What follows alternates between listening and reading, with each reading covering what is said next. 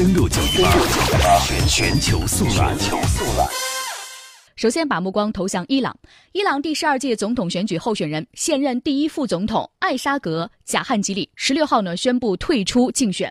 而根据伊朗伊斯兰共和国通讯社报道，贾汉吉里当天发表退选声明，并且向现任的总统鲁哈尼表达了支持。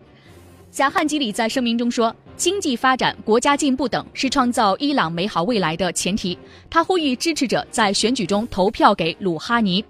伊朗将会在五月十九号举行第十二届总统选举。伊朗内政部四月二十号宣布，包括鲁哈尼在内的六名总统候选人通过宪法监护委员会的资格审查。五月十五号，德黑兰市长穆罕默德·巴尔吉·卡利巴夫宣布退出总统竞选。在贾汉基里宣布退出竞选之后，伊朗目前的总统候选人已经降至了四名。伊朗总统选举每四年举行一次，总统由选民直接投票选举产生，可以连任一届。有关伊朗总统大选的消息，十九号我们将会详细的关注。